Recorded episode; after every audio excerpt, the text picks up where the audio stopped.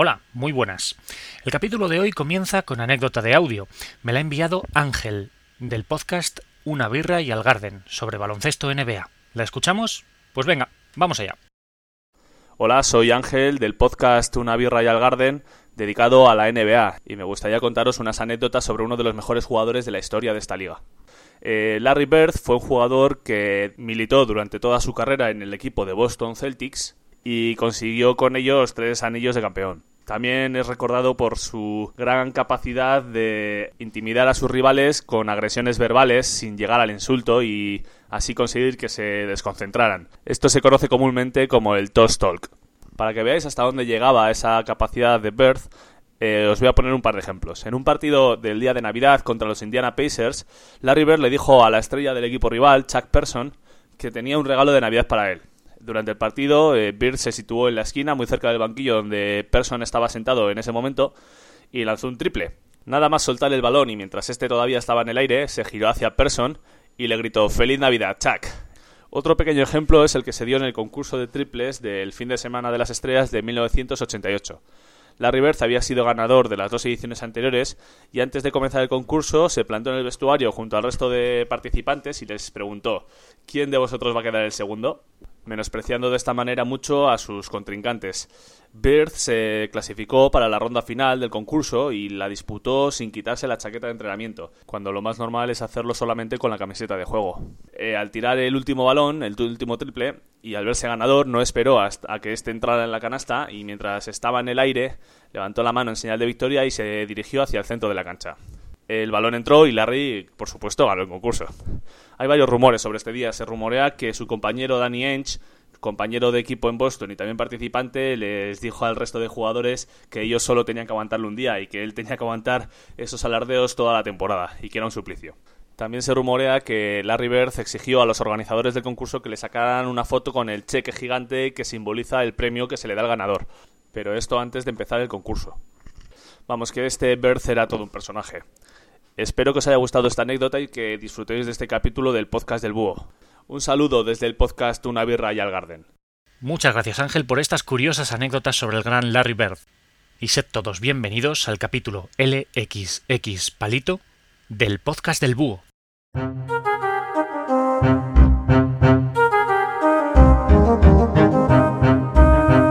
Si hay alguna batalla de la que no cabe duda su importancia en la historia de España y de la península ibérica, esa batalla es la batalla de las Navas de Tolosa.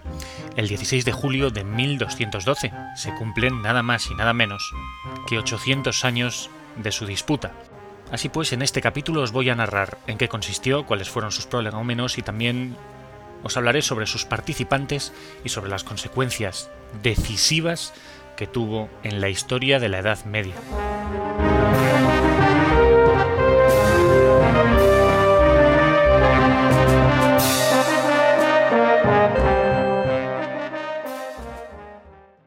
Una de las grandes enseñanzas que el historiador Karl Marx dio a la posteridad fue aquella frase de que la economía es el motor de la historia. Más allá de tintes políticos, la aportación de Karl Marx ha sido muy, muy, muy importante para la historiografía moderna. No se entendería dicha historiografía sin las aportaciones de este valiosísimo historiador.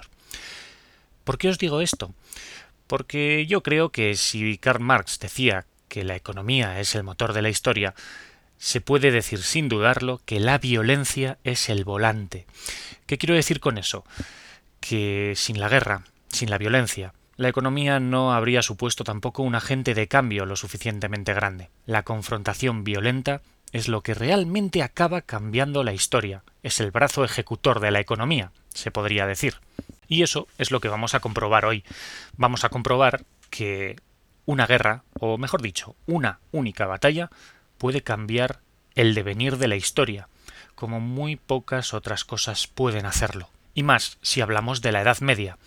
La Edad Media se articulaba en pos de la guerra, porque los efectivos económicos y demográficos eran tan pocos que una batalla, por pequeña que fuera, podía decidir el destino de una nación entera, ya que las consecuencias económicas de una batalla eran enormes. Y cuanto más grande fuese la batalla, pues más grandes serían sus consecuencias. Pues bien, no hubo batalla más grande en la época en todo el territorio de la península ibérica que la batalla de las Navas de Tolosa del 16 de julio de 1212. Se cumplen 800 años, hay que ver cuántas efemérides en este año acabado en 12. Y lo cierto es que la importancia de las Navas de Tolosa es innegable. Así lo ha sido y así se ha reconocido en años sucesivos. En aquella época la situación geopolítica de la península ibérica era bastante curiosa. Había muchos reinos distintos. Había una mitad norte, era cristiana, mientras que algo más de la mitad hacia el sur era musulmana. Los reinos cristianos eran variados. Teníamos el reino de Portugal, el de León, el de Castilla, el de Navarra y la corona de Aragón, que tenía menos de cien años de vida, ya que había unido al condado de Barcelona y al reino de Aragón. Pero a lo que vamos. Hemos dicho que por ese lado teníamos al, bando cristiano. Pero ¿qué pasaba con el sur? Pues bueno, en el sur se habían erigido o se habían diseminado una serie de reinos de taifa que luego habían sido ocupados, se podría decir, por la vertiente almorávide del norte de África. Esa vertiente almorávide había acabado sucumbiendo bajo el protectorado de una nueva corriente musulmana que había unificado a varias tribus bereberes del norte de África. Eran los llamados almohades, es decir, los unitarios. Eran una reunión de tribus que suponían una fuerte vuelta a la ortodoxia musulmana. Pues bien, los almohades eran muy temidos, de hecho, unos cuantos años antes, en 1195, los almohades le habían pasado por encima al rey Alfonso VIII de Castilla, en la llamada Batalla de Alarcos. En esa batalla se perdió la flor innata de la nobleza castellana, y supuso un duro correctivo y retroceso para las pretensiones expansionistas del rey castellano. En cualquier caso, los ánimos volvían a caldearse. La amenaza musulmana era cada vez más grande para los cristianos, y las poblaciones hispanas de Al-Ándalus, que eran tan españolas como las cristianas, no lo olvidemos, veían cómo los duros almohades se habían impuesto militar y casi políticamente en los reinos pequeños, en estos reinos de taifas. Por lo tanto, los almohades suponían una seria amenaza para la libertad que se vivía en los reinos de taifa musulmanes en Hispania, y también suponían una amenaza para los propios reinos cristianos, que ya lejos de expansionarse, iban a contraerse por culpa del empuje del norte de África. Si habéis estado atentos, antes he dicho que en el Islam andalusí se daba cierta libertad dentro del Islam. Bueno, libertad quizá no sea la palabra adecuada. Era un Islam un tanto más liberal que el Islam más ortodoxo del norte de África. Por eso mismo la población de Al-Ándalus, la población de la Hispania musulmana, no estaba muy contenta con la presencia de los almohades, pero por otro lado les ofrecían una seguridad y una unidad que antes no tenían. Los reinos taifas eran pocos, pequeños y separados. Por lo tanto, hay que tener en cuenta que eso les hacía débiles ante los cristianos y los almohades les proporcionaban un mal menor, que mantenía sus privilegios y que al menos evitaba su destrucción frente a los cristianos. Pues bien, ante el empuje almohade, empezó a fraguarse una carrera diplomática para conseguir una unión contra el empuje del norte de África en el norte de la península, en el territorio cristiano. Los diferentes reyes cristianos, siempre bajo iniciativa del rey Alfonso VIII de Castilla, fueron aceptando o rechazando el ofrecimiento de unión militar contra el empuje almohade. Portugal apenas envió un pequeño contingente de tropas, ya que se debatía en fuertes luchas internas por el poder. El rey de León era del todo contrario y estaba en abierta disputa contra el rey de Castilla, así que no envió a nadie. El rey de Navarra y el rey de Aragón fueron los que respondieron claramente a la llamada de Alfonso VIII. El rey de Navarra, Sancho VII el Fuerte, prometió enviar tropas durante el verano para unirse a la expedición. Sancho VII el Fuerte de Navarra, por cierto, recibía este apelativo por su enorme fortaleza y tamaño. Actuales estudios han demostrado que Sancho VII el Fuerte llegó a sobrepasar los dos metros veinte de altura, un auténtico gigante en la Edad Media. Por otro lado, el rey Pedro II de Aragón tenía muchas pretensiones en el sur de Francia, al norte de los Pirineos. Quería ampliar el reino de Aragón por ahí. Allí tenía a los cátaros, vasallos suyos, pero tenía que asegurar la frontera sur de su reino si quería poder despreocuparse y lanzarse a la conquista del norte de los Pirineos. Por lo tanto, aceptó también el ofrecimiento y mandó a unos veinte mil hombres. Junto a todo esto hubo un movimiento diplomático de bastante audacia por parte del arzobispo de Toledo, Rodrigo Jiménez de Rada, que se cameló al Papa Inocencio III para que éste proclamase una guerra santa cristiana, es decir, una cruzada contra el Islam en Hispania. De tal manera esto llamó la atención de muchos caballeros fanáticos religiosos franceses que se lanzaron al sur a atravesar la península hacia la ciudad de Toledo, donde ahí se tenía que reunir con el rey de Castilla para marchar hacia el sur y llevarse por delante a todos los musulmanes que se encontrasen por el camino.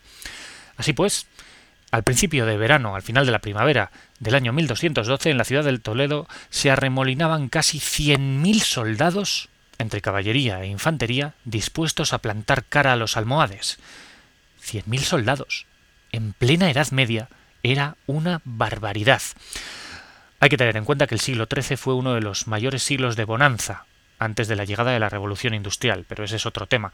En cualquier caso, la demografía daba justita para 100.000 soldados. Hay que tener en cuenta que casi 25.000 de esos soldados eran franceses. Un ejército de 100.000 hombres daba muchos problemas. Y esto es lo que sucedió durante el transcurso del viaje desde Toledo hasta que finalmente se entabló la batalla. El rey Alfonso VIII se vio obligado a salir de la ciudad de Toledo antes de lo que deseaba, el 20 de junio, y se vio obligado a salir antes porque los cruzados franceses se habían puesto a matar judíos de la ciudad. Eran fanáticos religiosos. Al norte de los Pirineos no se daba la convivencia religiosa de las tres religiones principales que había en España en aquella época. La ciudad de Toledo era un crisol de culturas, donde se amalgamaban las religiones musulmana, judía y cristiana. Los fanáticos franceses, ávidos de sangre y de riquezas, habían matado judíos y habían puesto en peligro la convivencia pacífica de la ciudad de Toledo, con lo cual el rey Alfonso VIII, como ya digo, se vio obligado a partir antes de lo deseado, el día 20 de junio. Así pues, el ejército cristiano empezó a ir tomando fortaleza tras fortaleza conforme se iban encontrando resistencia. No convenía pasar de largo y dejar enemigos en la retaguardia, claro. Así pues, se fueron dando diferentes tomas de diferentes fortalezas, unas por acuerdo y capitulación y otras por sometimiento. Lo que ocurre es que, como ya digo, los cruzados franceses estaban ávidos de sangre y de botín. Una capitulación de una fortaleza no era lo que se les había prometido. Se les había prometido bulas e indulgencias y también oro, llevándose por delante a todo aquel que no fuese cristiano. Así que los franceses desobedecían de tanto en tanto las órdenes del rey Alfonso VIII y de su comandante, Diego López de Haro, que era el encargado de llevar a estas huestes extranjeras. No obstante, la gota colmó el vaso con el sitio de Calatrava, fortaleza que los franceses querían destrozar y llevarse por delante. El rey estaba muy interesado en no entablar combates directos, sino capitular fortalezas. Pero los franceses mm, desoyeron un poquito esto y al final acabaron decepcionados con la poca belicosidad que el rey estaba tomando ante los musulmanes que se encontraban por el camino. Así pues, los franceses decidieron dar media vuelta y volver por donde habían venido. De esta forma 25.000 efectivos franceses, sobre todo caballería, abandonaron el ejército que se dirigía hacia el sur a contener a los almohades. Un duro golpe, que además hay que añadir que los franceses no se quedaron contentos con simplemente volver, hicieron unos cuantos estragos a su paso. Un ejército de 25.000 caballeros atravesando la península de sur a norte en dirección Pirineos hizo muchísimos estragos en aquella época. Pero bueno, los efectivos del rey de Castilla y del rey de Aragón, que eran los que fundamentaban el ejército cristiano, se vieron de repente desamparados, aunque muy poco después apareció Sancho VII el Fuerte, que, como ya he dicho antes, había accedido, aunque no de muy buen grado, a participar en esta expedición. Así, de este modo, el ejército cristiano llegó al actual Despeñaperros, cerca de donde el ejército almohade que amenazaba a Toledo se había parapetado. Los prolegómenos de la batalla estaban sucediendo ya, con escaramuzas, con medidas de fuerza, con oteos de los exploradores. Al final, el ejército cristiano consiguió llegar a un lugar llamado Mesa del Rey, bueno, que se ha dado en llamar así a partir de entonces, lugar desde donde se plantearía la batalla famosísima de las Navas de Tolosa, que paso a narraros. Antes de desenvainar espadas y ceñirnos escudos y armaduras, os voy a recapitular un poco, más o menos, cuáles eran los dos ejércitos contendientes. Por un lado estaban los cristianos, de los que os he hablado largo y tendido, con un ejército que se fundamentaba sobre todo en cuerpos de infantería pesada o ligera, esta segunda bastante más débil que la primera, y también por caballería pesada de los reinos de Castilla, Aragón y Navarra. Por otro lado teníamos al ejército de Muhammad al-Nasir, el hijo del califa almohade, un personaje al que la historiografía le ha dado el sobrenombre de Miramamolín. No me preguntéis por qué, es un nombre bastante curioso, pero siempre en la tradición se le ha llamado así, Miramamolín. Pues bien, el ejército almohade constaba más o menos de 120.000 hombres. Este ejército también estaba compuesto de diversas nacionalidades. Por ejemplo, estaban los propios pobladores de Al-Ándalus, que no eran los mismos que los almohades. Luego estaban las tribus del Atlas, del norte del actual Marruecos. Y también habían llegado al lugar diferentes pobladores de todo el Islam, que también había sido llamado a la Guerra Santa contra los cristianos para retomar Al-Ándalus. En especial había que destacar a los arqueros turcos, que eran mercenarios, que habían sido contratados por los almohades, después de derrotarlos precisamente, y que eran letales por su gran movilidad y por la potencia de sus arcos. Además, también hay que destacar a todas las tropas subsaharianas que componían la guardia del Miramamolín, tropas de soldados negros que habían jurado dar su vida y que la tradición les atribuye cierto misticismo, ya que se dice que luchaban encadenados y atados entre sí, y que incluso llegaban a enterrarse hasta la rodilla en el suelo para evitar que huyesen del campo de batalla. Estamos, pues, a comienzos del día 16 de julio del año 1212. Los dos ejércitos se desplegaron con sus respectivas caballerías en los flancos, con la infantería en el centro y con sus tropas más granadas y de élite en la retaguardia. En la Edad Media era muy importante que la retaguardia tuviese muy buenos soldados, porque era precisamente las tropas de refresco. Primero lanzabas a la caballería e infantería, y si alguna de esas zonas, en flancos o en el centro, lo pasaba mal, enviabas a tu retaguardia a hacerles un respaldo. Lo que ocurre es que los dos ejércitos tenían diferente manera de plantear la guerra. El ejército cristiano se basaba en las cargas de caballería pesada. Era como ser atropellado por diez autobuses al mismo tiempo, porque un caballo de guerra de la Edad Media era enorme, estaba armado hasta los dientes, y encima tenía un tío que iba también forrado de metal. Por el otro lado, la caballería de los almohades era rápida, maniobrable y hostigadora. No lanzaba sus cargas de frente, sino que lanzaba venablos y luego se retiraba, lanzaba flechas y luego se retiraba, buscando romper la formación de los cristianos. Así pues, tenemos dos formas diferentes de luchar. ¿Quién ganó? La batalla comenzó por un hostigamiento de la rapidísima caballería musulmana que por los flancos acosaba a la, caballería navarra y aragonesa, cada una en un lado. La caballería navarra y aragonesa aguantó bien, de esta manera evitaron que la rapidísima caballería musulmana atenazase a la infantería que iba por el centro. De esta manera la infantería consiguió cargar y establecer una batalla de cuerpo a cuerpo donde se rompió completamente la formación y el valor de cada soldado por separado fue determinante. La caballería castellana de muy buena calidad esperaba detrás, aguardando el momento para intervenir y decidir la batalla. Así pues, fueron pasando los momentos del violento transcurso de esta batalla, cuando está documentado que de repente los andalusíes abandonaron el campo de batalla. Se dieron media vuelta y abandonaron al califa almohade. No se sabe con certeza el motivo, pero se cree que la dureza de los almohades al gobernar a los musulmanes de España había hecho que su moral estuviese baja o quizá tuviesen preparada la deserción durante el transcurso de la batalla.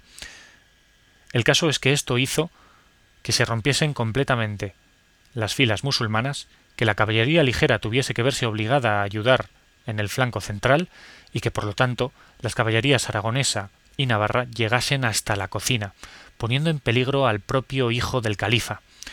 Eso sí, se dice que el hijo del califa, el Miramamolín, consiguió sobrevivir y escapar del campo de batalla, mientras, sobre todo, el rey de Navarra se hacía con un botín sin precedentes.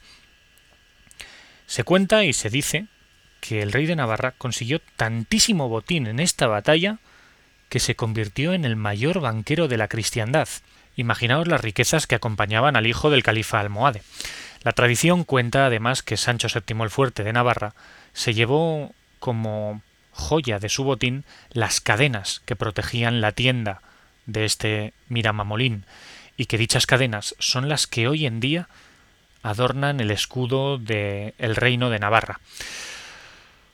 Es este o esto último ha sido un poquito discutido, porque parece que quizá hubiese apariciones de dicho escudo antes de la batalla. Pero bueno, ahí queda la tradición dándonos esta bonita historia, bonita quizá entre comillas, de la captura de las cadenas de la tienda del Miramamolín. Detalles aparte, hay que tener en cuenta que esta batalla no dejó títere con cabeza. Se habla de 20.000 bajas de los cristianos y nada más y nada menos que 50.000 bajas de los musulmanes, porque no olvidemos esto era una guerra santa y se había acordado no hacer prisioneros. De esa manera se mató a 50.000 personas hasta que la sed de sangre de los vencedores fue colmada, y los pocos supervivientes fueron vendidos como esclavos en un acto que quizá no estaba muy bien visto por los cristianos en aquella época. Cosa curiosa, ya que matarlos sí que estaba bien visto. Pero bueno, el caso es que la batalla se saldó con una decisiva consecuencia política en favor de los reinos cristianos, que en el siglo que comenzaba, que en ese siglo XIII, vieron un avance enorme a costa del territorio musulmán que había visto comprometido su integridad por culpa de esta derrota.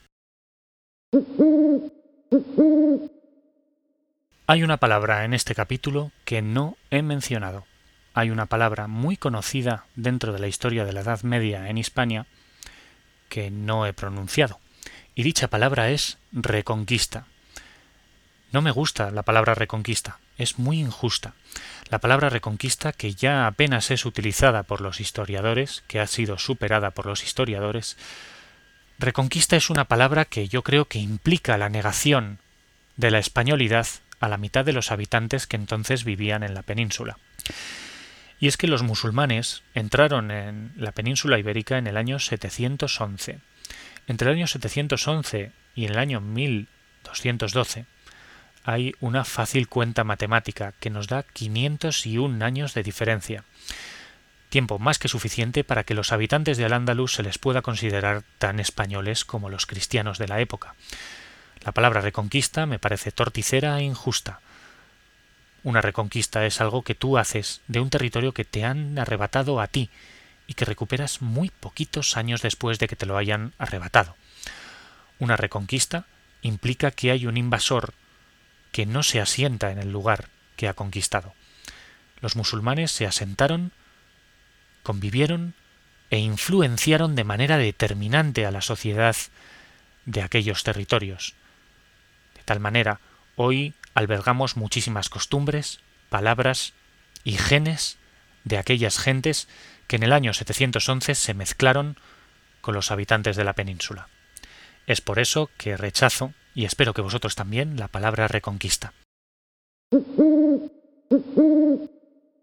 Si queréis saber más sobre la batalla de las Navas de Tolosa, os remito directamente al libro que he utilizado para sacar los datos sobre esta batalla. Una batalla que, por cierto, su transcurso bélico es muy diferente, depende de las versiones que visitemos. Pero bueno, yo os he narrado la que aparece en el libro Batallas decisivas de la historia de España de Juan Carlos Losada, un libro que también he utilizado para otros capítulos.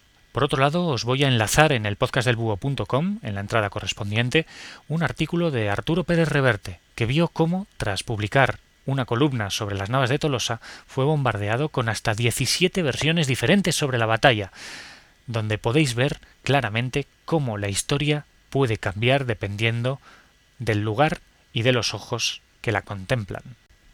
Asimismo, y por último, antes de irme de vocaciones, os llamo a la reflexión, os invito a que penséis en cómo la violencia puede cambiar la historia, en qué hubiese pasado si los almohades se hubiesen impuesto en esta batalla. Sin duda alguna los almohades habrían, quizá, avanzado hacia el norte, quizá habrían sometido a los reinos cristianos que entonces se habían encontrado en clara expansión, y quizá habrían cambiado muchísimos de los rasgos, monumentos, pensamientos e ideas que hoy en día consideramos como nuestras.